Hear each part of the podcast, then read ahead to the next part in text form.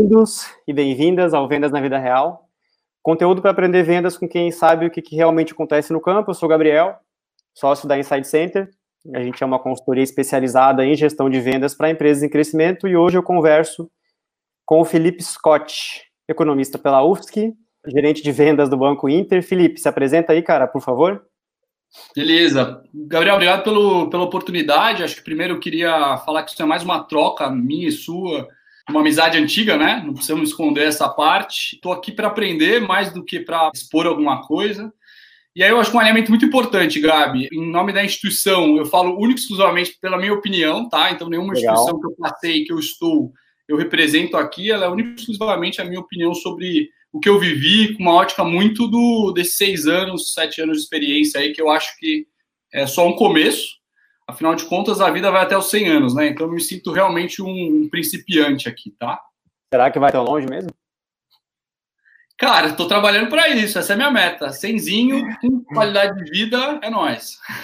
Além disso, né, pai de família, ex-praticante de kitesurf. É, parte boa da vida, estou em Florianópolis, vendi minha pipa, minha prancha, mas sempre que posso ir para o Nordeste, visitar minha irmã, deve estar assistindo aí, um beijo para minha irmã. É, me conta um pouco sobre a sua carreira, cara. Fala um pouquinho da sua carreira. Onde é que você começou a vender, o que, que você já fez e o que, que você faz hoje, independente de instituições, mas pensando um pouco mais em, cara, lugares que você trabalhou, o que, que você fez, o que, que você aprendeu nesses lugares. Dá um panorama aí, pessoal, por favor. Cara, beleza.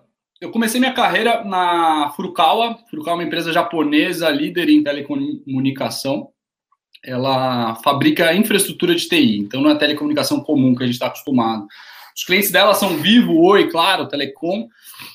E lá foi uma passagem super breve, assim, eu aprendi principalmente como cultura organizacional é importante para você ter qualidade de vida. É, acho que aprendi também a importância de método para resolução de problema. Acho que foi esses dois principais outputs que eu tiro dessa passagem. Cultura organizacional é, e método para resolução de problema. Isso. Legal. E tem um segundo, terceiro ponto, né? Que eu acho que, como todo economista, é o primeiro lugar que você entra na área de finanças, né? A recrutadora vai lá, lê seu currículo e fala: não, economista faz conta, vou pôr na área financeira, né? É, grande erro, né? Óbvio, né? Não sei, Primeiro é. grande erro esse da recrutadora. É, segundo grande erro também, acho que todo amigo, quando você está no bar, que ele fala assim: fecha a conta, você é economista, né? Economista não faz conta, tá, gente? Deixar claro aqui. A parte de cálculo é 30% do currículo, o resto é humanas, aplicadas, enfim. E acho que eu aprendi aí, de fato, essa questão de eu não sou um cara de finanças, eu sou um cara de gente, gosto de pessoas, gosto de relacionamento e aí que começou a cultura começou a fazer não me fazer tão bem a parte do job mesmo, não gostava, estava na área financeira. E aí gerou uma insatisfação e fui atrás de um bate-papo com os amigos e me indicaram um curso da Fundação Estudar, recomendo para todo mundo aqui, um jabazinho, chama Liderança. Fundação Estudar não precisa de tanto jabá assim, né? pessoal já não precisa nenhum, cara.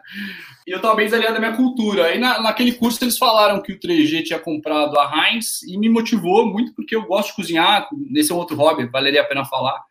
Gosto muito de cozinhar e, e um dos sócios era o Warren Buffett, que é um cara que eu admiro muito. Naquela época era, foram esses dois gatilhos que me fizeram me inscrever no processo, aí entrei nesse segundo ciclo na Heinz, por ali lá fiquei a maior parte da minha carreira, e acho que onde foi a minha maior escola, Gabriel, é... Cara, ali na prática você aprende. A universidade não ensina grandes coisas, né, sobre o dia a dia. Ensina algumas coisas.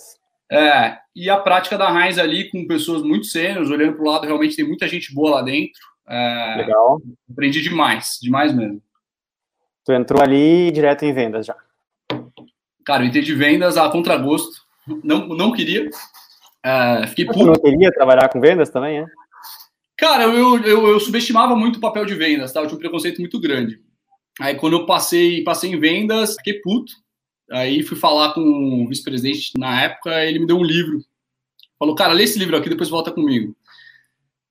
Qual é livro? Human is a Seller, Daniel Pink, tá? Daí eu li, cara, falei, ah, acho que eu tenho um preconceito com vendas, deixa eu tentar. E, incrivelmente, entrei, deu, ele estava certo na alocação de gente, é, era a minha área, tanto que a, a minha carreira andou, é natural quando você está bem alocado, né, com seus pontos fortes, onde você gosta, sua cultura, a carreira anda, né? Então, é só se trabalhar duro, resolver problema que a carreira anda, e foi, acho que aconteceu naquele ciclo. Maravilha, cara. Então, vamos direto para a pauta, tem bastante assunto para a gente explorar. Então, pauta hoje é falar de gestão de vendas em nível avançado, abordagem bem prática. O Scott é um dos caras que é uma grande referência para mim em equipe, em gestão de equipe. A gente acabou seguindo carreiras paralelas, mas muito diferentes. Enquanto estava em startup, ele foi para grandes corporações. Então, é uma conversa muito, muito rica para mim também, para a gente, de trazer ele aqui. Então, tentar aproveitar o teu conhecimento como gestão, mas antes disso, vamos dar um passinho atrás? Vamos. E falar um pouquinho sobre o mercado, que é um assunto que é, é até difícil não falar hoje, né?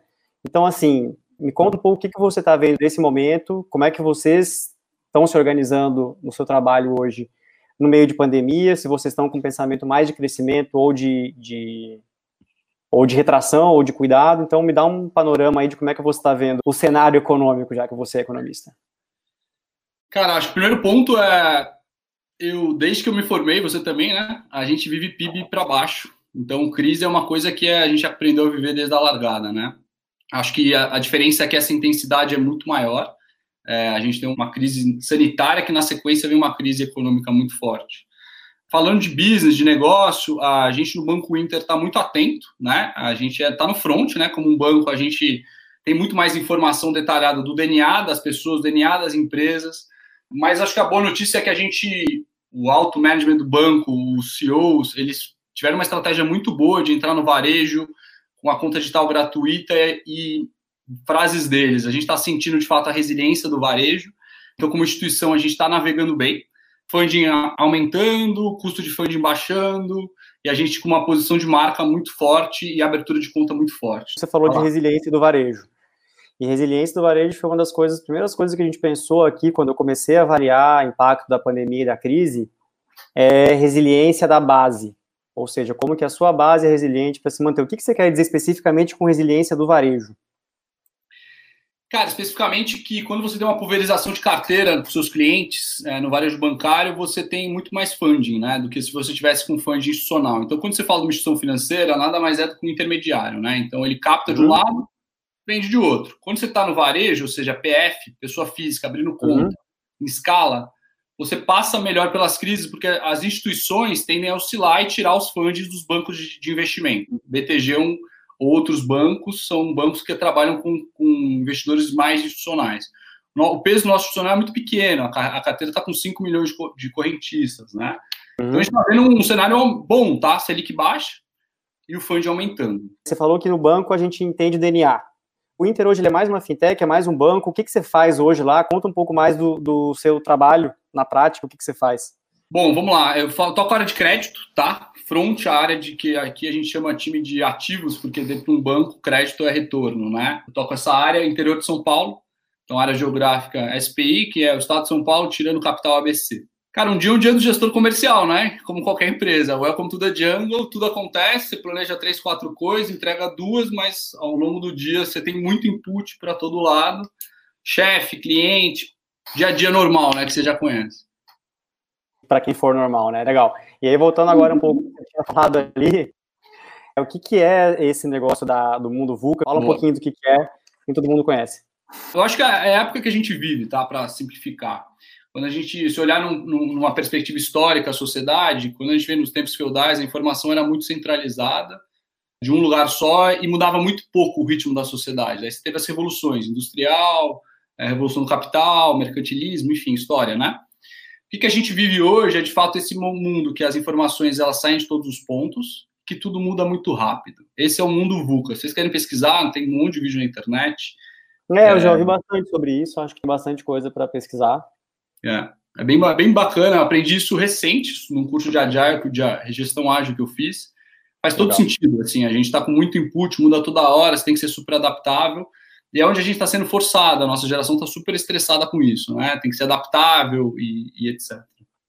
Legal. E aí hoje você falou que é um dia a dia normal de um gerente de venda, mas tem, tem, tem dias dias e dia a dias, né? Para quem que você vende e como é que você está vendo os seus clientes se organizando nesse momento? Eu vendo a Banco Inter, a gente é, como eu falei, pulverizado, né? Então a gente não tem uma segmentação específica. Eu cuido de todas as carteiras do banco na área de crédito focado em imobiliário, tá? Que é a principal uhum. carteira do Inter, é carteira de longo prazo. Daí quando fala imobiliário, todo mundo lembra da Caixa Econômica Federal, financiamento tradicional. Essa é uma das linhas, mas o nosso core business está em outros pontos do imobiliário, que é o home equity, que é o crédito garantia imobiliária, e a uhum. portabilidade, seja ela de financiamento, seja ela de home equity, que é quando você traz a dívida de um outro banco para você trazer uma, um benefício financeiro ali para a pessoa, tá? PJPF. PJPF, ah. Então, teu trabalho hoje é gerenciar uma equipe de quantas pessoas? Vagas abertas 15, atualmente 12. No total, sua equipe tem 15 pessoas, três vagas abertas agora. Você está contratando três pessoas, então, isso. Tô, inclusive, mandem currículo, posso mandar o jabazinho depois. a vaga não vai ser fechada enquanto não passar, a gente tem um, quase um corredor polonês até o cara entrar. E os teus clientes, então, cara, como é que você enxerga assim que eles estão se organizando e pensando principalmente em timeline, né? Como é que esse pessoal está hoje? Como que você percebe as mudanças deles ao longo do tempo em relação à pandemia? Alguém já voltou ao normal? Alguém já quer voltar ao normal? Alguém já saiu do jogo? É, acho que tem um ponto. É muito difícil falar qual cliente, né? Porque como eu trabalho online, varejo e private, cada um está no cenário. Acho que não existe um, um normal, é que a gente vai viver um novo normal. Tem gente voando, tem gente desacelerando, mas a maioria está sofrendo é, com lockdown ou quarentena, como que a gente quiser chamar, mas simplesmente com a interrupção de círculos de valor, assim, de mercadoria, serviço, etc. Tá? O que, que eu vejo, tá? É, hoje é, é, é uma das dos maiores desafios que eu tenho é desumanizar, é entender o cara como o negócio dele, porque tá todo mundo sofrendo. Então sempre vem, a gente está vendendo muito mais home equity hoje do que financiamento. Não tem janela de venda para um cara comprar um imóvel e financiar há 30 anos, né? Ele não está confiante para isso.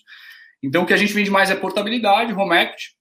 Portabilidade trazer crédito de outras instituições para o Banco Inter e home equity é crédito com garantia imobiliária. Isso, exatamente. Pôr dinheiro na praça, liquidez, né? E aí, nessa linha, é cada caso um caso, né? Você tem que olhar o empresário, o setor, se ele tem um plano de recuperação, e nesse produto, até mais no Jabazinho, estamos com seis meses de carência, tá? Com calma, vai com calma no Jabazinho, pega leve.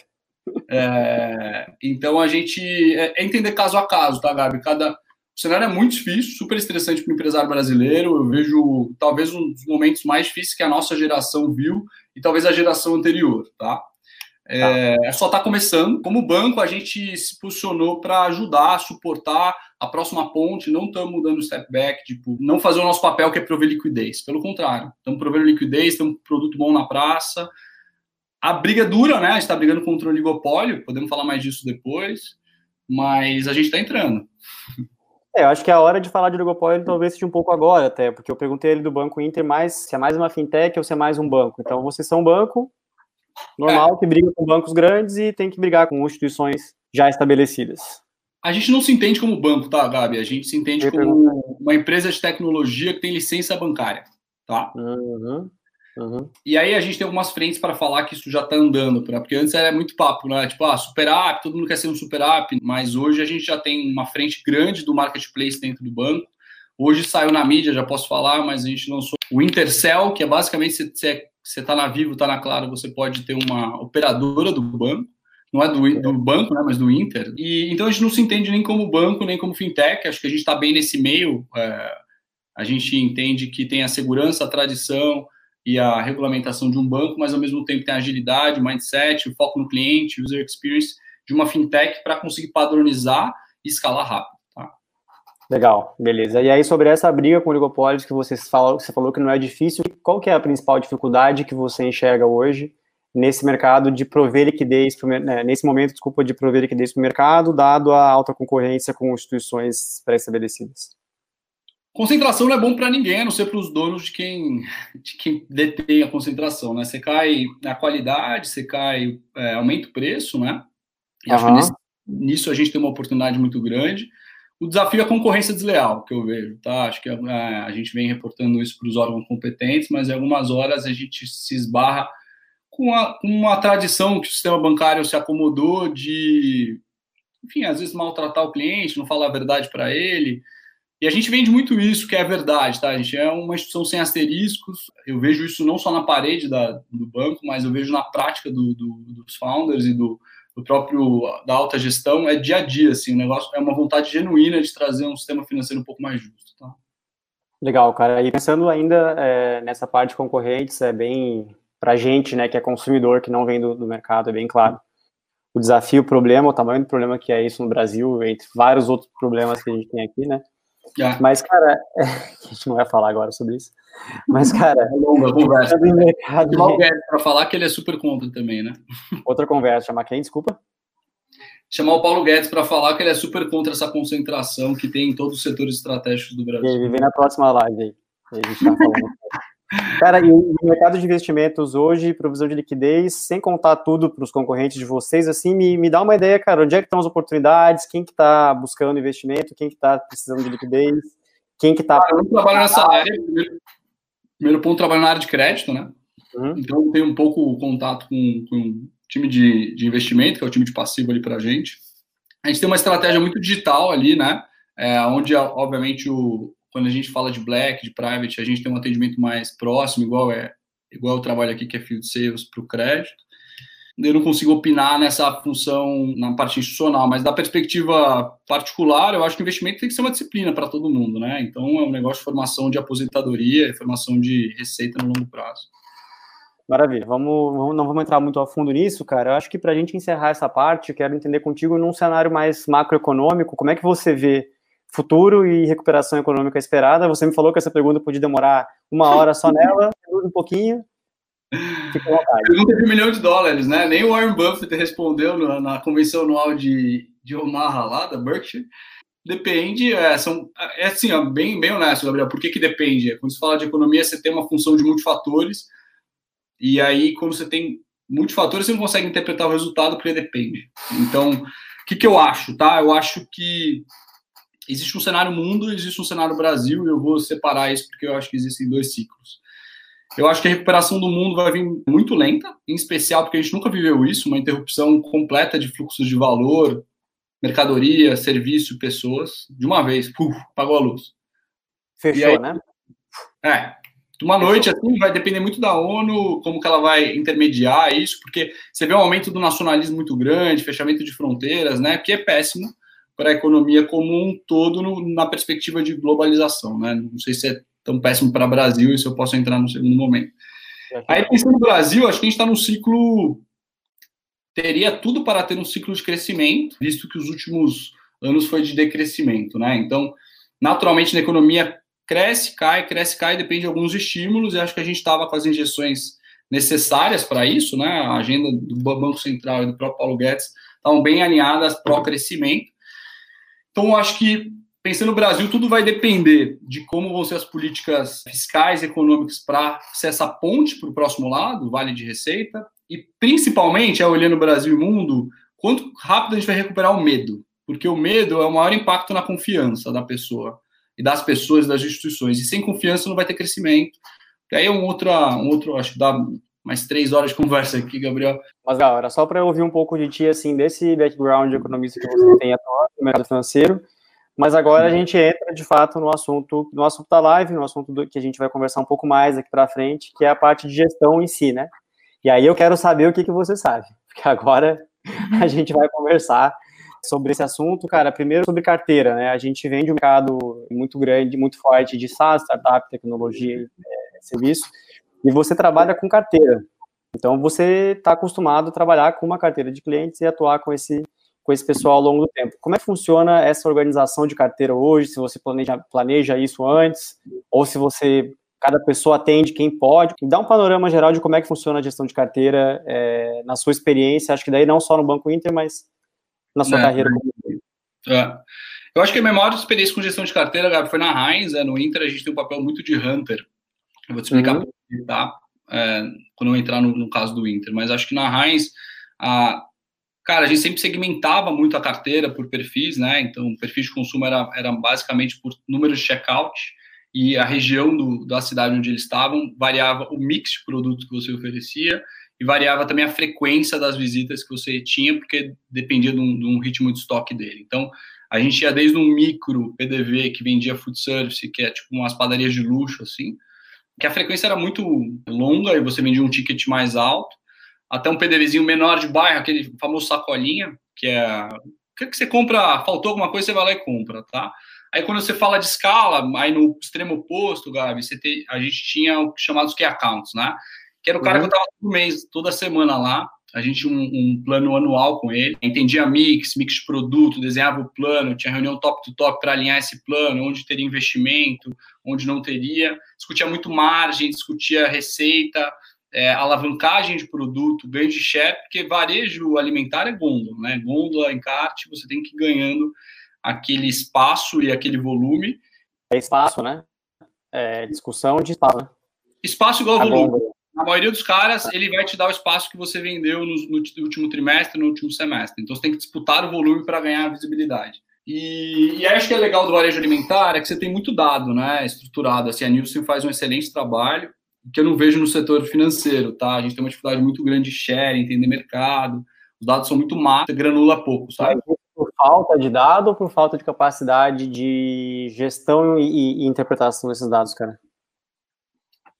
Cara, acho que falta de dado não é, né? o mercado está todo automatizado. Acho que tem um pouco do, da, da legislação, né? Que dá o sigilo bancário e, e aí a troca de dados é muito pequena entre as instituições.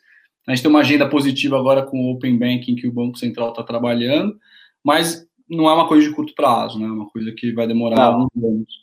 Né? Entendi. Então é mais, é mais uma questão macro, assim. E, e, cara, pensando em carteira, como é que você prevê a quantidade de esforço por cliente? Quer dizer, você tem uma carteira, você já segmentou essa carteira, uhum. você falou de dois, três segmentos, pelo que eu entendi, talvez quatro aí. Uhum. E como é que você prioriza a quantidade de esforço? É demanda puxada de esforço?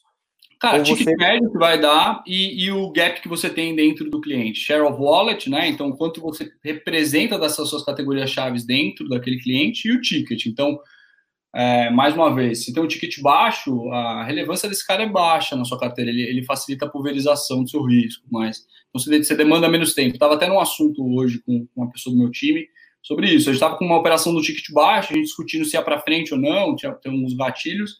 Falei, cara, a gente já perdeu mais de 20 minutos nessa operação, não é? Tava, ela estava três vezes abaixo do nosso ticket médio no banco, tá? Falei, ó, acho mais que 20 minutos, é vai ou não vai, enche seu funil de vendas com outras operações, essas tem que ser mais na esteira, né? Então, já, já pulando para o Inter, como a gente atua em tudo, está segmentando, a gente dá mais atenção, obviamente, para os clientes com peso, com private, põe mais energia para entender o cara, para analisar, porque cada cliente uma história diferente, né? Como eu entendo o cara como um todo é crédito longo prazo, se o cara é um cara private, eu mergulho na empresa, em quem ele é, no histórico dele, liquidez do imóvel, e por aí vai. Não mede esforços não mexo esforços, porque, cara, é um cara que normalmente são mais de três vezes meu ticket médio. Entendi. E é um cara que ele entra, é, aí falando um pouco de banco e jornada do cliente, o Inter tem um, tem um plano de negócio muito simples, né? A gente zerou o custo de tarifas para não investir tanto no custo de aquisição de cliente. Então, dando um exemplo claro, em vez de colocar alguém na televisão falando que nosso banco é gratuito, etc., a gente investe ali, o boca a boca abre 18 mil contas dia é gratuito. É, e aí o cara entra, ele entra custando, né? Então, se, se fosse um fluxo de caixa, ele entra uma setinha para baixo. Na jornada do cliente, ele começa a rentabilizar dentro de um banco quando ele compra crédito de longo prazo, seja uma carteira imobiliária, seja um consignado. Então, é, quando eu, eu, falo que eu trabalho no imobiliário, eu já estou rompendo o ciclo inicial de abertura de conta, eu estou pegando um cara que está mais um ciclo para frente, Gabi. Então, um cara que, que já está com 30, 40, 50 anos, e uhum. ele já entra pela experiência do, do crédito. Então o atendimento tem que ser diferente por um private, entendeu? Então eu, como que eu faço? Cara, mais tempo, mais customização, mais entendimento é, e menos padrão, tá? Ele é menos call center e mais boutique, como a gente chama. Mais boutique, como vocês mais boutique, como vocês chamam. E, e, cara, qual que é a frequência saudável, assim, pensando em carteira ainda, a gente já vai entrar em equipe para discutir um pouquinho mais essa parte, mas, cara, pensando ainda em carteira, como é que é a sua priorização e frequência, né? Assim, você falou que, legal, fala de uma semana, mas você volta nessas pessoas depois, você, você faz um esforço, vale a pena gerenciar essa carteira, porque eu vejo uma dúvida muito comum da gente que vem do mercado de Hunter, como você falou, e assim, cara, o que que vale, como que eu volto esses caras, que tipo de tecnologia eu uso, como que eu gerencio isso, que eu acho que o nosso mercado é um pouco da analogia com o CS, uhum. mas é uma coisa um pouco diferente ainda, então, quanto, como é que você gerencia de forma um pouquinho mais prática uma agenda com a ah. equipe? E aí, conectando um pouco com isso. Legal. Potencial, Gabi. É, eu olho o potencial, olho o gap. Então, assim, a priorização está para clientes que podem entregar mais ou parceiros que podem entregar, entregar mais. Então, acho que quando você fala de agenda e de carteira, hoje no meu negócio eu traduzo mais com meus parceiros de negócio. Com o banco digital, a gente não tem agência, não vai ter. E a gente tem uma espécie de indicadores de negócio é, indicadores de negócio que, e esses caras eu visito, tenho um relacionamento com frequência, são eles grandes empresários, grandes construtoras, grandes imobiliárias. Aí, conforme o gap, eu acelero a agenda ou diminuo, e conforme eu mapeio uma oportunidade de negócio, uma dor que o cliente falou, uma necessidade de liquidez, e eu vejo uma oportunidade específica, aí eu intensifico.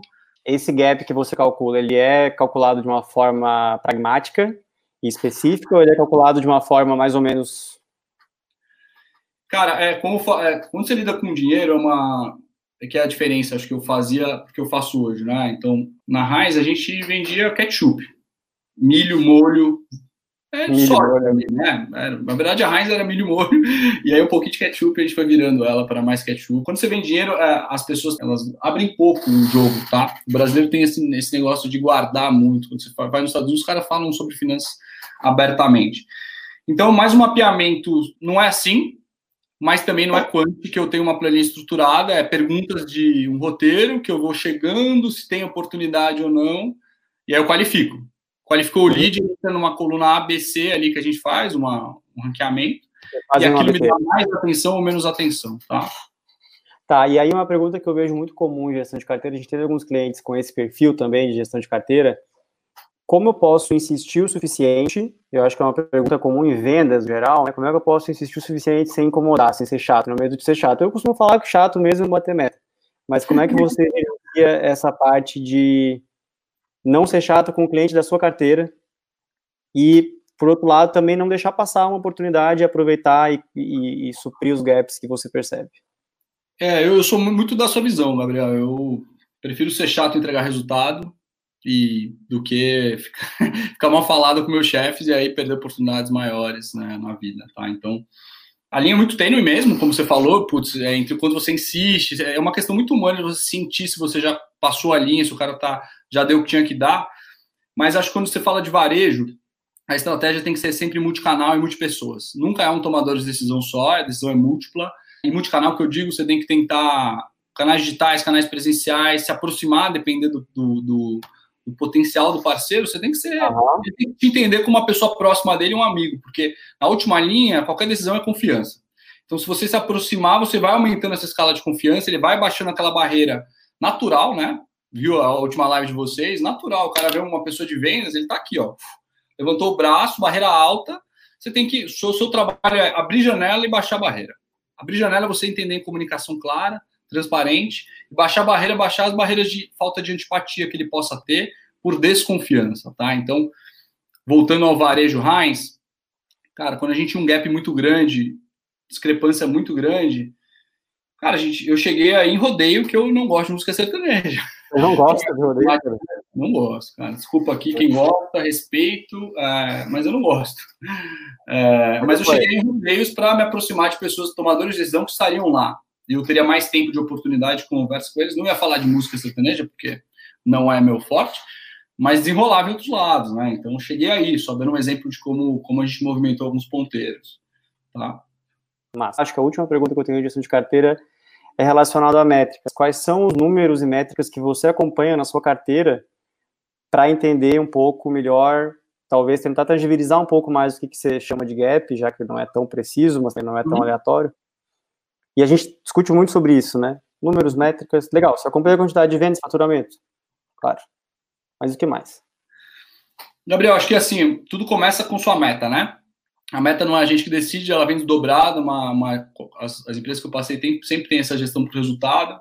Na verdade, na Frucal não tinha, mas acho que esse era um dos pontos de desconforto meu ali. Então, dali para frente, eu tive, sempre recebi uma meta e tive que trabalhar com ela, né?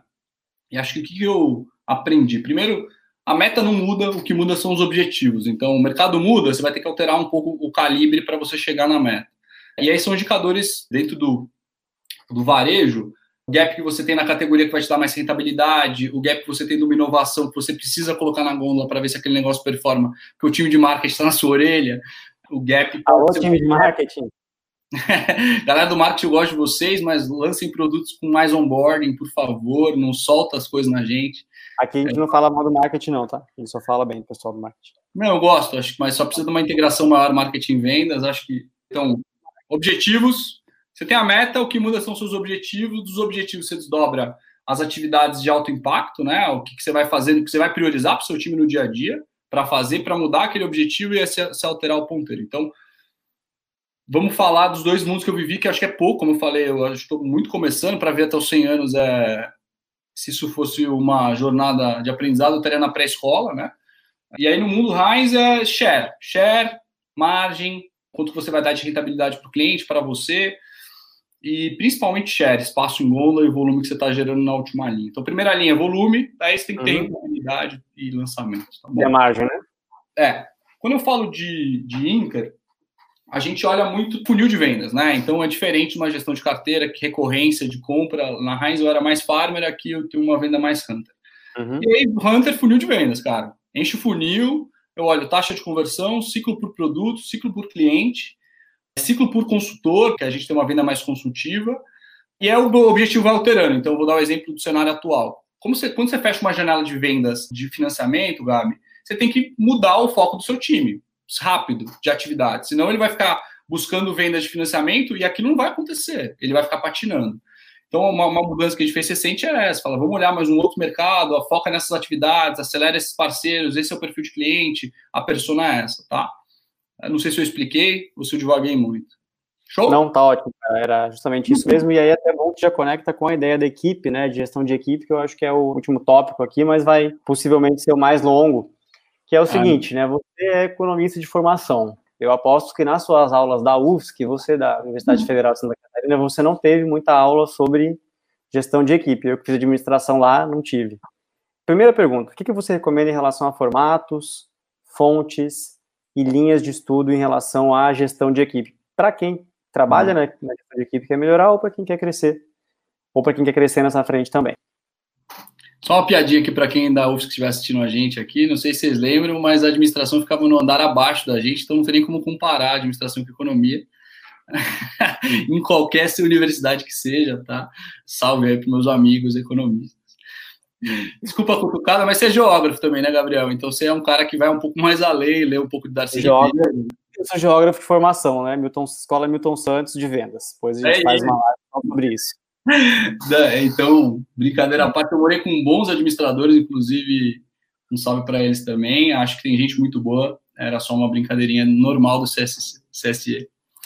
Voltando à UFSC, assim, não aprendi nada, de, de, vendas, não aprendi nada de gestão no geral, tá? Assim, tive introdução à administração que, enfim, né, você sabe como é que é a universidade brasileira no geral, acho que não é só a UFSC ou a, as federais e públicas, a gente tem um gap muito grande entre realidade e prática. Tá? Uhum. Claro uhum. para mim. Então, minha escola de gestão foi vida. Acho que muito cedo, assim, eu tive um diretor que me apostou em mim, viu na ali na Heinz, na época, na, na Heinz reais, né? A gente difundiu um ano depois. É, apostou em mim e me jogou, cara, totalmente fora da minha zona de conforto. Confesso que não dormi, perdi noites em claro. Essa é a dor do crescimento, né? Do tipo, do amadurecimento. E então foi, foi na prática, assim. Ele me deu três coisas. É, ele falou, cara, vou te promover. Parabéns, você é o primeiro da sua turma aí, outlier, jogou lá no ego na altura. Daí ele deu uma cortada por baixo. Tem um teto de remuneração aqui, eu vou poder só naqueles um percentual estipulado pelo RH, então já não vira com salário na largada, você vai ter que construir isso. Aí ele me jogou no chão, eu fiquei puto. Aí, mas ele falou, cara, te dou três coisas. Vou te mandar para Campinas, é onde você cresceu. Eu estava no sul na época. Aí ele falou, ó, eu te dou a liberdade para você cortar quem você quiser do meu time. Te dou uma hora por semana comigo se precisar e te ajuda a entender como você seleciona seu time. E acho que essa foi a pessoa que mais me ajudou mesmo, porque ele deixou disponível, me deu liberdade, erra, tô com você, comprou o passe, né? Me soltou, né? Basicamente. Vai lá, velho. Vai lá e vende, pressão na meta e solta. É. E ensinou sobre essa parte de escolher equipe. É, assim, como, como que você aprendeu a escolher equipe ali? Porque é um negócio que você parece que faz bem, né? Faz muito bem. Cara, assim, eu não acho que eu faço bem, tá? Eu sempre me surpreendo, aprendo muito com isso, e me surpreendo positivo e negativamente. Mas eu tô aprendendo ao longo do processo. Então, acho que a primeira coisa que ele me ensinou, assim, não, não régua sempre para cima.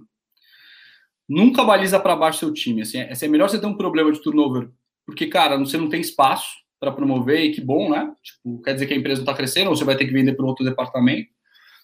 Ou um problema melhor ainda, você ter que promover mais gente problemaço bom, né? Do que você ter que empurrar. Cara, sai da frente, mas não empurra. Então, ele fala, segura os loucos, mas não empurra os tontos. A famosa, clássica, modelo 3G, né?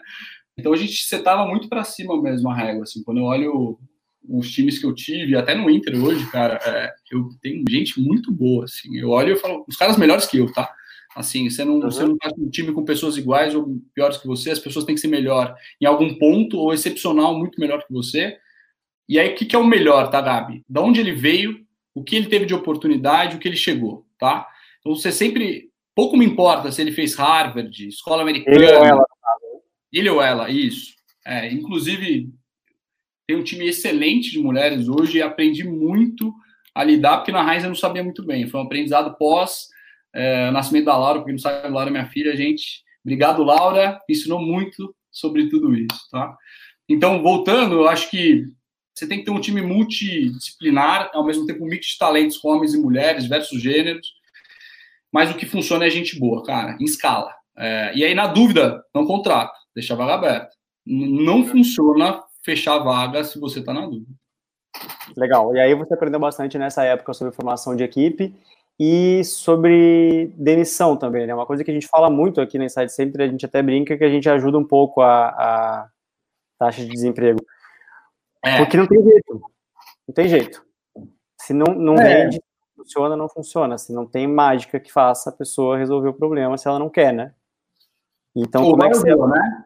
No vendas é o lugar que você não consegue esconder baixo resultado, né? A área comercial está muito no front. Então, seu número é aquele, bom, bonito, dependeu de você ou não, ó, vida ao céu bateu Covid, não era seu, cara. Vai ficar no seu histórico, é seu legado, tá bucado, né? Todo mundo de vendas tem um bookzinho ali que recebe no ano, um compromisso, é um contrato de compromisso, né?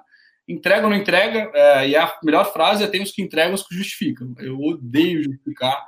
Acho muito ruim reuniões que eu tenho que explicar porque que não foi, faz gap, abre gap, fecha gap. Explica e fala, e fala muito que foi a crise, o feriado e a Copa. E o marketing. É, é, tocando no seu ponto, assim, acho que um dos grandes aprendizados foi práticos também, então vou explicar um pouco da, da Heinz. Então, quando eu entrei no interior de São Paulo pela Heinz, é, a gente tinha um modelo de go-to-market de representantes comerciais. Só explicando para a galera, quem não sabe, é um PJ que representa uma marca e ganha um comissionamento percentual sobre a venda do produto no varejo. Claro? Show. A gente estava mudando o go-to-market para executivos de vendas, pessoas contratadas, CLTs, né? E, cara, eu tinha. Quando eu lembro até hoje, quando o meu gestor me, me apresentou para o meu time, é, a média de idade era 50 alto. Tinha um cara de 70 anos, seu Odair, é, inclusive me ensinou muito seu Odair, com prazer. É, e a gente teve que desligar todo mundo. A verdade é essa, ao longo do tempo, ficou acho que dois caras só. Então, acho que minha maior escola foi na prática. Assim, cada pessoa reage de uma maneira, o que você deve falar, o que você não deve, protocolos de desligamento é, que tem que ter, né? Uma pessoa lá, por mais que ela não entregou resultado, na maioria dos casos ela tentou. E aí eu entendo. E qual que é a validade da tentativa? Depende da empresa. Ah. Acho que depende do ciclo de vendas que você atua. É... Não. Depende da empresa, você, sua empresa. É... Não vem com esse papinho pro meu lado. depende, cara. Eu acho que assim, contrato de experiência é três meses, né? Três meses. É, ali, valendo. Tá valendo. É, Tá valendo. Tá, tá Pressão. Cara, então, eu não sou, é, até se tiver alguém do meu time aí, me defenda. eu sou um cara, gosto de pressão, lido bem com ela, eu opero melhor nela, mas ponho pouco, tá? Eu acho que eu ponho pouco. Eu mais ajudo e facilito o conhecimento e, e identifico os gaps com a pessoa do que eu ponho pressão. Pressão é só na hora que realmente, pô, não tá funcionando, então, pô, vou ser mais uhum. diretivo aqui. É isso, Gabi. Legal, eu acho, eu gosto bastante desse conceito, cara, do, da liderança na frente da equipe, como se você estivesse montando um palco para a pessoa poder atuar à vontade e trabalhar em cima do que ela é melhor. Só que tudo isso que você aprendeu, cara, posso ter uma certa confiança aí que não foi só na prática, não foi só com o seu líder ali na, na RAIS, foi, você deve ter estudado alguma coisa, então, cara, quais são as suas referências de curso que você recomenda, de livro que você leu, que você gosta, depois a gente pode passar os links aí pra galera, mas acho que é, é legal. Boa. Acho que a primeira grande referência para a gestão é um livro que eu recebi do meu primeiro chefe na Furukawa. Se estiver vendo aí, Paulo, um abraço, valeu. Achei que era autoajuda, mas não foi. Manda um abraço para a galera. Depois que abraço. ah, fica, ficar para a eternidade. Depois os caras falam, pô, não, não mencionou, né? É, não vou mencionar as pessoas que me construíram. O Paulo foi uma pessoa que construiu muito. Não, vai lá. Resumindo, o livro chama Descubra Seus Pontos Fortes, tá, Gabi? Parece autoajuda, mas é um livro super bom do Instituto Gallup, o Instituto de, de Neurociência e Psicologia Aplicada a Organizações, muito bom. O que ele fala, basicamente? Que existem 35 competências humanas, 36, eu não sei se o número é certo, mas cada um só tem cinco. Isso é definido muito na sua infância. E que a maioria das pessoas passa a vida correndo atrás do gap, do tipo, ah, o Kumon, que não é bom na matemática, o português, que não é bom a oratória e ele acaba tendo uma vida mediana barra medíocre por causa disso. Então, chama Descubra seus pontos fortes. É, o último capítulo é como construir equipes alinhadas aos pontos fortes. Então, se o cara matura no meu time, né, passou ali do período de experiência, ele entrega, vamos entender onde ele se encaixa melhor e eu sempre dou Legal. esse livro em algum momento da jornada. Esse acho que é a primeira referência. Curso bom, cara, fiz um recente da Conquer de gestão e liderança, excepcional o curso deles, muito aplicado à prática recomendo para Conquer, né? Eles trazem conceitos de Enneagrama, inclusive, nesse curso? Enneagrama, Gabi. Inclusive, você falou que você usava isso na ESEC, né? Você pode falar melhor. Na Enneagrama, na época da faculdade, o pessoal achava que era astrologia, cara. O pessoal ficava, o pessoal das empresas júnior ficava falando, das empresas júnior ficava falando mal da gente. Você vê, olha aí, ó, quem diria. Mas é cadeiras à parte, eu nunca dei muita bola para isso, eu sempre achei bem útil, assim, já foi bem útil para mim é. também esse conceito de Enneagrama para a gestão de equipe, porque você principalmente entende como cada pessoa absorve e como Isso. que você comunica com cada pessoa, né? Exatamente. Vou voltar aqui. A comunicação é o principal problema de qualquer organização. Se você não, não altera o canal, a forma, como escreve e, e até os jargões para usar com cada pessoa, você não comunica, cara. Você cria barreira, né? Então, acho que o outro ponto bom é esse, esse curso tem um curso de comunicação bom da Conquer também, recomendo. Recomendado, cara. É importante ver. É, eu acho legal, eu acho bem importante essa, essa rotina de estudo e aprendizado e prática, porque vendas vem muito de uma, de uma lógica de, cara, vamos fazer, faz, e eu também sou bem adepto do vamos fazer e ver o que acontece. Sim. Mas é bom estudar, né? É, acho que assim, ó, eu, eu nunca fui um cara, apesar de ter aspirações lá atrás acadêmicas, minha mãe é, fez, enfim, tem, tem uma carreira mais acadêmica e eu tenho me inspirado muito nisso. É, nunca fui muito adepto do conhecimento pelo conhecimento, né, da famosa biblioteca lá parada. É, nunca consegui gostar muito disso. Então, tem um problema, entendo um gap, vejo referência, mapeio, leio, fecho o gap e vamos para o próximo, né? É um pouco do como eu absorvo conhecimento, tá? E aí, pensando em conhecimento, a gente falou um pouquinho ali de formação de equipe, eu falei que você é bom, falou que está aprendendo, eu, eu, lembro como que você ficou feliz quando eu te indiquei uma pessoa para sua equipe, falou, nossa, obrigado, fiquei muito feliz. E eu queria que você me contasse um pouquinho qual que é o tamanho do desafio de montar boas equipes de vendas. Qual que é o tamanho da complexidade disso? É só contratar, o RH resolve? Quanto do seu é. tempo você passa resolvendo esse problema?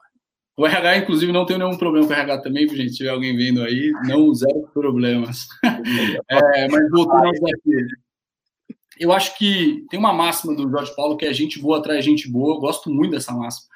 É, porque é uma verdade, assim. É, você balizar para cima, você sempre vai atrair mais gente boa e as pessoas se indicam, porque elas veem que tem gente boa ali e elas se atraem por isso. E o inverso é terrivelmente perigoso para qualquer organização. Se você baseia por baixo, o cara não está entregando, você, você mantém, cara, você começa a gerar um clima de. um clima ruim, né? É, um clima de aceitação à mediocridade, a gente pode dizer assim? Assino embaixo nas suas palavras, tô contigo. é, e eu acho que o desafio de gente é o desafio do gestor, tá? Não acho que é do RH, acho que o, o time é a cara do ah. gestor. Eu sempre tentei formar times com as minhas caras, é, e eu fui mudando ao longo do, do, meu de cada ciclo de gestão minha, né? Então acho que o meu primeiro time na Heinz era um time muito mais pressão mesmo. A gente era, cara, era muita pressão. O segundo foi mais estruturado, pô, vamos entender o problema como um todo. E hoje é um time muito mais sniper, tá? Hoje eu vejo meu time, um, um, vamos entender a hora de atirar em vez de sair atirando para todo lado. Pelo menos é o norte que eu dou para isso. Legal. O time mais preciso. E um pouco em relação à rotina, assim, como é que você falou do seu dia a dia de vendas, como é que é a sua rotina com a equipe? Você faz one-on-one toda semana, todo dia? Faz daily? Faz reunião é, semanal? Qual que é a natureza de cada uma dessas conversas? Que, que, como é que funciona a rotina de cara, da sua equipe? O que, que você recomenda? Tá. É, na Raiz a gente teve que desenhar esse processo do zero, né? A empresa, quando foi comprada, ela era uma empresa familiar no Brasil ainda, era, era muito resquício da Quero, então eu ajudei a desenhar todo esse processo de go-to-market. Quando eu digo ajudei, é fiz parte no front e dando feedback para o time da Falcone Legal. que estava lá dentro desenhando rituais e rotinas, tá? Então, acho que a minha essência em rituais e rotinas é Falcone, é de onde eu venho, E aí, hoje que eu aprendi muito no ciclo da, do, do Inter hoje é que não se aplica a todos os lugares Falcone, da maneira nu e crua do que tá, tá? Então, eu aprendi muito mais com o Jason Jordan, do Crack the Sales Management Code. Gabriel, inclusive, que me indicou esse livro. Gabriel, valeu, me salvou.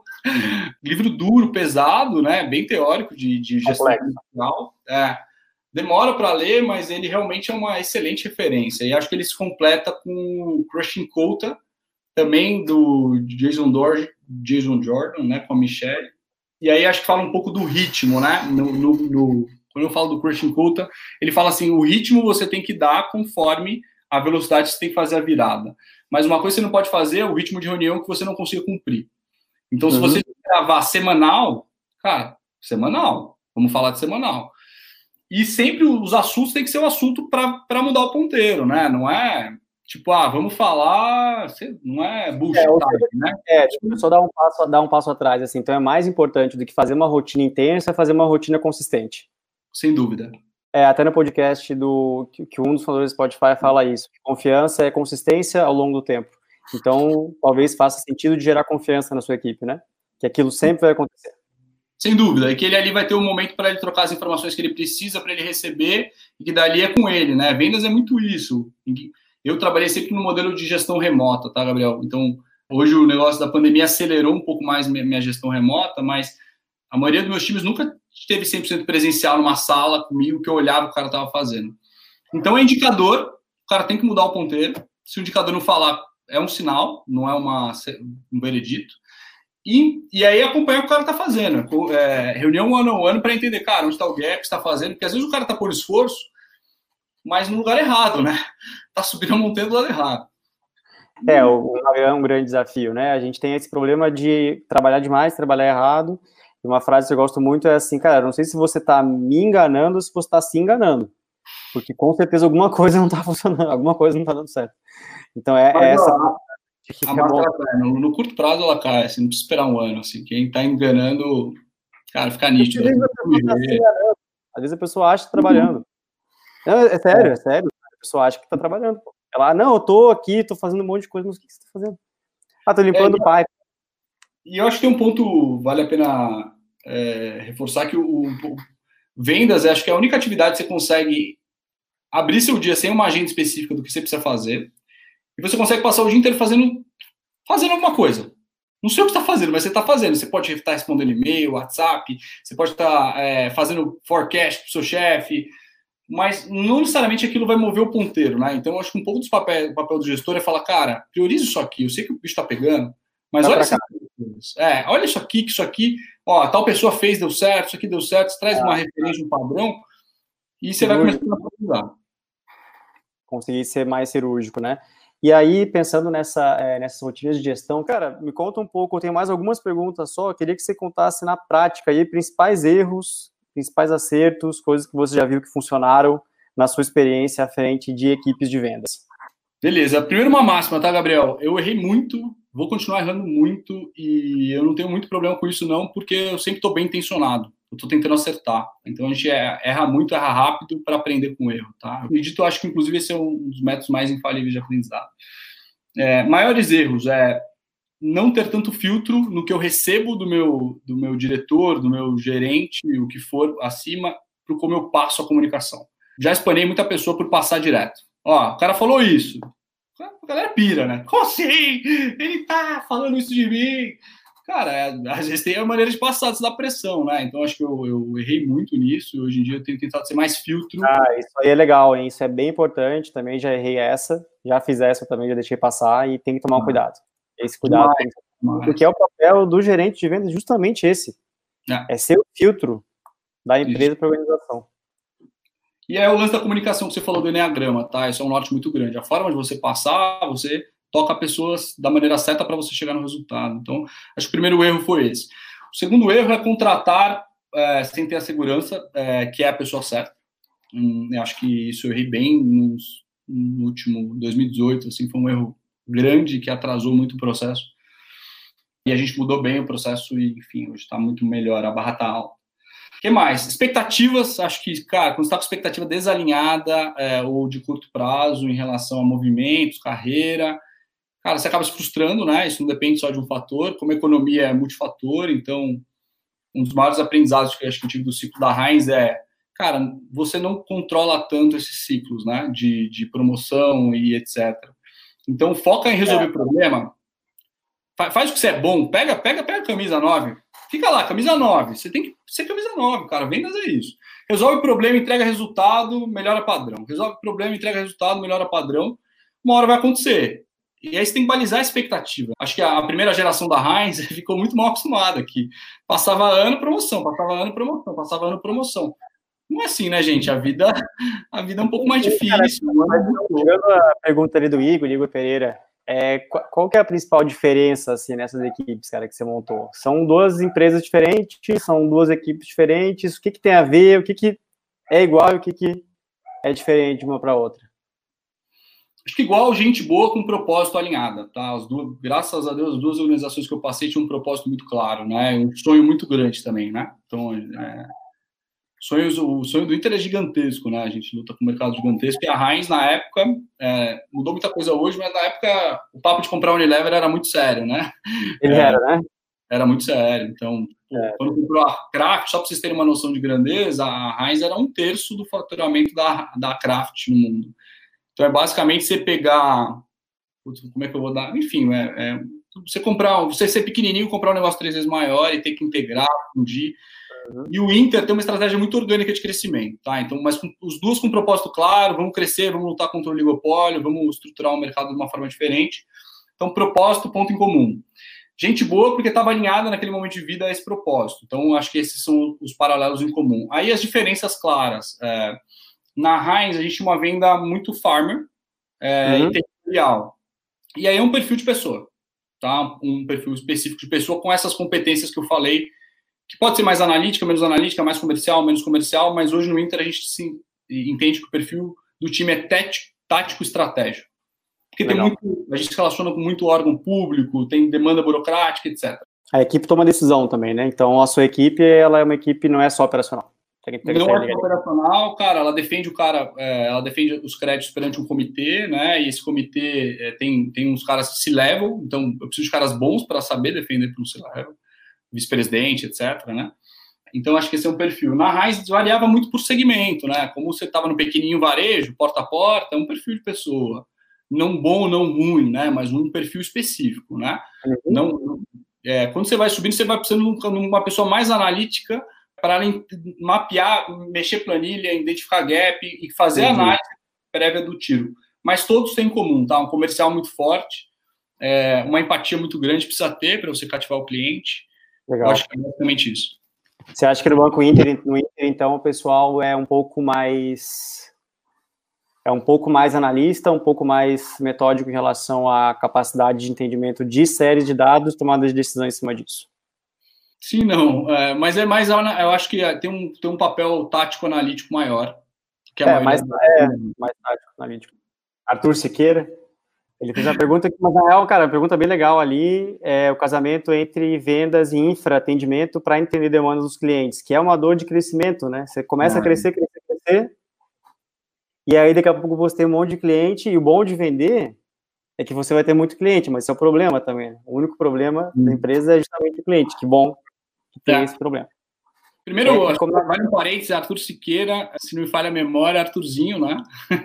Fica meu salve aí para Arthur Siqueira. É, eu acho que eu aprendi muito com ele sobre gente, tá? E aí vale, vou, vou, ratificar o porquê. A gente fez um mochilão excepcional no Amazonas e Pará, subimos o Rio Amazonas, descemos o Tocantins, subimos o Xingu, e a gente conheceu muita gente e uma Amazônia diferente, né? Eu acho que minha maior experiência de gente pré-Heinz, pré-tudo foi ali, então aprendi muito. Agora, a resposta clara quando você vai escalar uma operação, você tem que ter um back-office e uma infraestrutura pronta, tá?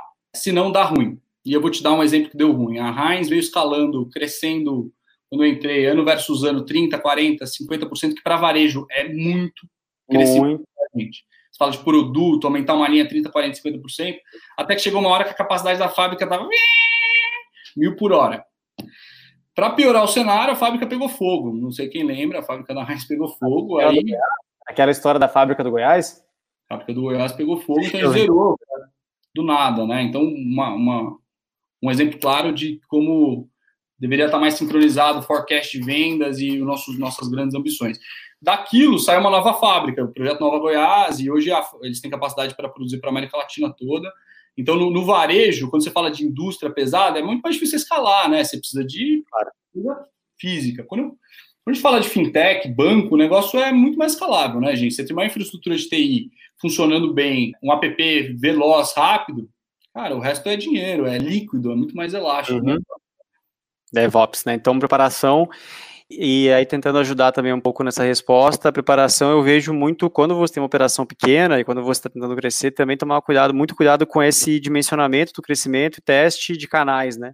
Que a gente sempre tem que saber é, é se eu colocar mais aqui, quanto, o que, que vai sair no, no outro lado, no final. Vai faltar ali. É. E não é só volume, né? Então, vou te Essa falar. É é, um movimento recente que a Heinz fez que eu acho super positivo. É, na época que eu, que eu tava lá, a gente vendia muito milho molho, com margem pequena, competição por preço altíssima. E aí tem um movimento recente eles decidirem sair da categoria de milho. Eu escutei, não tenho certeza dessa informação, mas era uma categoria que às vezes dá uma negativa. Que é isso, onde você vai pôr esforço na sua linha produtiva? Onde dá mais. Você precisa só do faturamento ou você precisa da receita? Então eles optaram uhum. por uma mais de receita. O mesmo acontece no Inter, tá? Tem produtos que me dá mais ou menos receita. Meu chefe até fala do, do pãozinho, né? Ele falou que tem um amigo na padaria, é, um amigo dele tem uma padaria que fala que o pãozinho de água, que é o pãozinho francês, dá uma margem muito pequena. Mas tem que padaria, né? Aí ele vai vender um negocinho que dá uma margem melhor, um salaminho, um, outras coisas, e a composição do mix tem que ser importante para o negócio parar em pé. Se vender só o pãozinho, ele quebra, né? Uhum, mas se ele não vender pãozinho também, fica um pouquinho um pouquinho mais complicado, né? É isso. Então, no Inter a gente tem muita composição, tá? Eu tenho algumas perguntas a mais aqui, eu acho que o pessoal está fazendo mais algumas. Eu queria é. entender um pouco de motivação, né? Tem muito de motivar a equipe, não ser motivado. Essa semana, agora mesmo, eu estava lendo um, um, autor que eu leio bastante, e ele falou que motivação de equipe, na verdade, é uma coisa que não existe. O que você precisa é responsabilidade da equipe. A equipe ela tem que ser responsável por aquele resultado. Queria te perguntar qual que é a relação entre motivação de equipe responsabilização de equipe, se você motiva a equipe, qual que é o seu, a sua opinião sobre esse assunto? Cara, minha opinião é você tem que entender muito. A... Primeiro, gestão é gostar de pessoas, né? Então, você não gosta, ferrou. Segundo, para motivar, você tem que entender o sonho da pessoa, onde ela quer chegar, é, e principalmente os medos, o histórico dela, né? Você tem que, de fato, conhecer profundamente seu time não existe uma fórmula mágica de motivação. Cada um você vai desenhar de uma forma, seja um próximo passo, seja uma segurança, uma estabilidade. Então, eu trabalho muito isso. Assim, eu conheço o meu time profundamente. Assim, inclusive, estou vendo alguns moleques da Heinz aí fazendo umas perguntas meio capiciosas. Não, é, eles estão a gente, de fato, é, a linha é muito tênue entre a, a, a, linha profissional e o quanto você já, já se torna um amigo. Acho que tem que manter sempre isso, né? Porque senão vira, vira fundão, quarta B, que eu chamo. Resenha. É, vira só resenha, tem que manter um pouco a linha, claro. mas principalmente depois que termina o relacionamento, e, e, é normal, de dois em dois anos, todo mundo aqui vai mudar de gestor, tá? Faz parte. Você vê quem estoura um bom amigo significa que a, que a história foi bem feita e que tinha transparência, que acho que é a coisa mais importante, tá?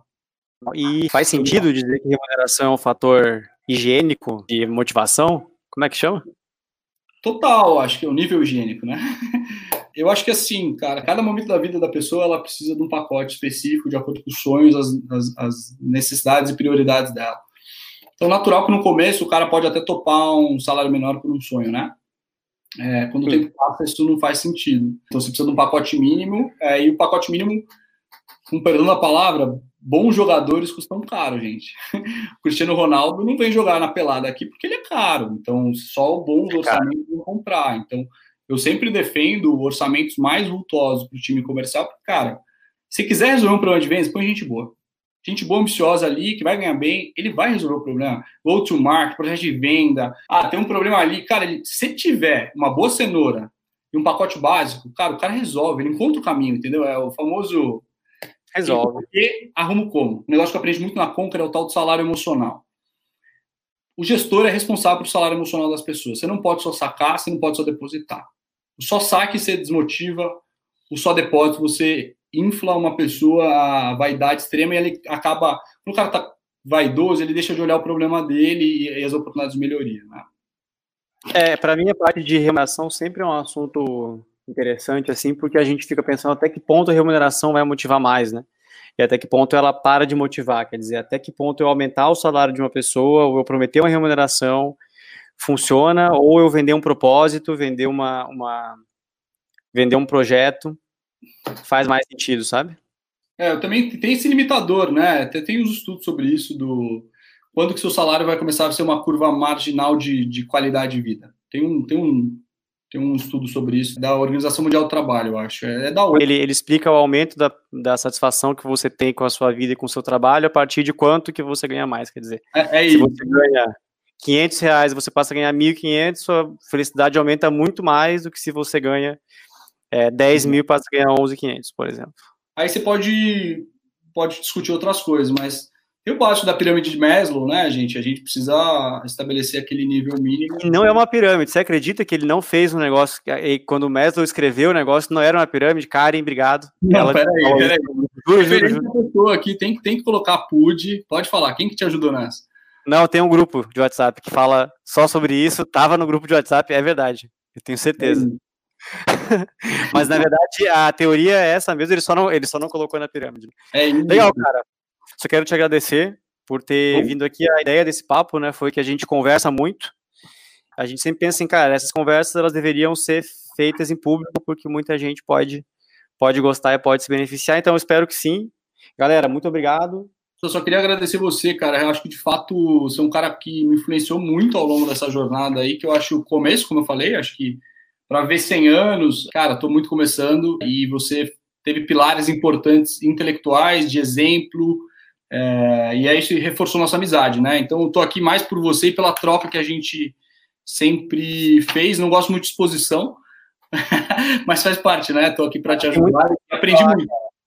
É que você é um cara que tem muita coisa para falar, né? E eu acho que é, é, é, bom, assim, eu vi até no seu LinkedIn ali bastante gente comentando, porque você é uma pessoa que tem bastante conhecimento, mas se expõe pouco. E aí, para encerrar, vamos com o Felipe Poleto ali. Tem umas três dicas Felipe Scott hoje daria para o Felipe Scott três anos atrás. Essa, com essa eu encerro a participação, eu vou deixar você falar o tempo que você quiser e depois eu me despeço. Ó, a gente tem mais umas três horas aí, porque é uma hora para cada erro, acho.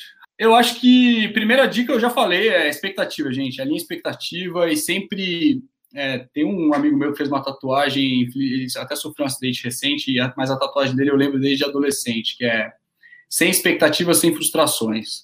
Eu acho que a primeira dica que eu daria para o Felipe Scott 2017 era essa. Sem expectativas, sem frustrações. Eu sou um cara que sonho grande, nunca neguei isso para ninguém. Trabalho duro também por isso. Também nunca neguei isso para ninguém. E acho que estou só no começo, tem muita coisa para aprender e a jornada me motiva muito. Então eu acho que em algum momento eu perdi isso da resolução de problemas, do Bom, dá um problema novo, né? Tem um, tem um cara muito bom chamado Felipe Guimarães, um, um abraço Felipe Guimarães, que era CFO da Heinz, é, quando eu entrei como lá, eles falavam assim, cara, sua carreira vai crescer conforme você diminui o tamanho dos seus problemas. Você vai, chega em qualquer lugar, você ganha um problema. Grande, pequeno, feio, bonito, cheiroso ou não, é o seu problema, cara, você precisa resolver. E, cara, nada melhor, é, é, nada mais certeiro que isso. É, você precisa resolver. E conforme vai ficando pequeno o seu problema, vão te dar um problema maior, e aí vai indo, eles vão vendo que você tem capacidade para resolver o problema e a sua carreira anda. Então, eu acho que eu me perdi em algum momento nisso. Então, eu falaria isso para o Felipe de 2017. Cara, foca no que você gosta e as coisas vão acontecer e deixe a vaidade de lado um pouco. Esse é o primeiro aprendizado. Acho que o segundo, quem se adapta ao chefe é o, é o chefiado. Eu falaria isso também para o Felipe de 2017. É, tem que ter mais adaptabilidade, flexibilidade e a máxima, né, cara? Você não muda uma cultura, né? Você esquece, você não vai mudar a cultura. Então, você gosta da música ou você vai dançar outra música. E acho que, por fim, eu acho que eu teria tomado algum menos risco em algumas negociações comerciais, mais negociações focadas no longo prazo, menos para bater meta à torta à direita, que era o que a gente era focado lá na Raiz, vamos bater, bora, bora, bora, importa, tá no ranking, farol, e vamos pensar num projeto de longo prazo, né? Acho que muito o ambiente forma a pessoa nesse caso, mas eu falaria isso, porque eu acho que o relacionamento vai ficar para a vida inteira. Tem um relacionamento com os caras que eram compradores da, do meu time, compradores dos meus produtos até hoje, né? Acho que em alguns momentos eu forcei um pouco a barra para entubar, para bater meta e, cara, não, não necessariamente é o, é o positivo no longo prazo, tá? No curto prazo batemos meta, ganhamos recorde, tudo aquilo que a gente gosta, mas é isso aí. Eu mandaria esses três recados.